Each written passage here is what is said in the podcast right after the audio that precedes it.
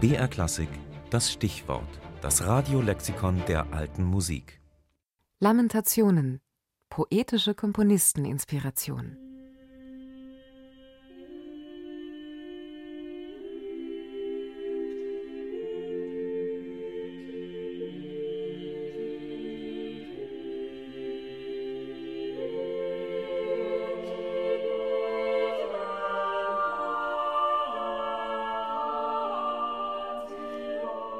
Über mehr als zwei Jahrtausende bereits dienen sie zum Ausdruck der Trauer.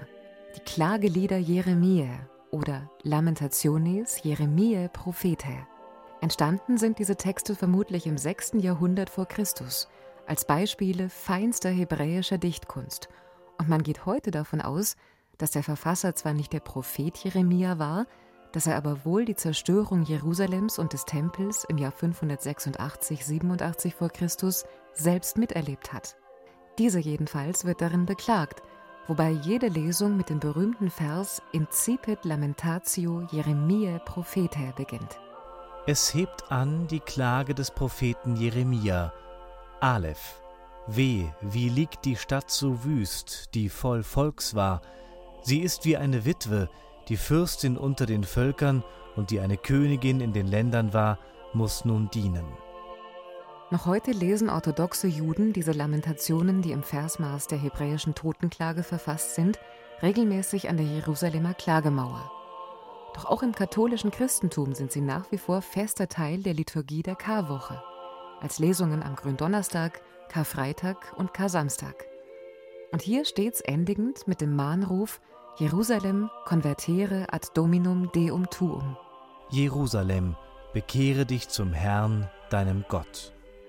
Als solche Lesungen waren die Klagelieder bereits im Mittelalter gebräuchlich, damals gewöhnlich Choraliter gesungen.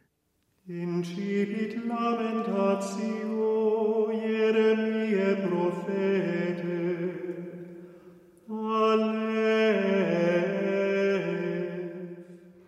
Ab etwa Mitte des 15. Jahrhunderts dann gab es erste mehrstimmige Vertonungen.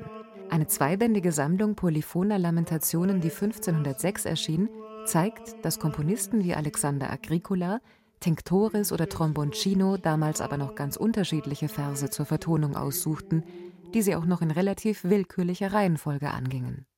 Nachdem die Karwoche im 16. Jahrhundert theologisch an Bedeutung gewann und das Tridentinische Konzil eine dezidierte Auswahl traf, welche Lamentationes wann in welcher Reihenfolge gesungen werden sollten, avancierten die Klagelieder zu zentralen musikalischen Momenten der Kartage. Und so vertonte sie nun fast jeder Komponist, der auf sich hielt. Am gebräuchlichsten übrigens sind noch heute wohl die der Renaissance, etwa von Palestrina, Lasso oder Vittoria.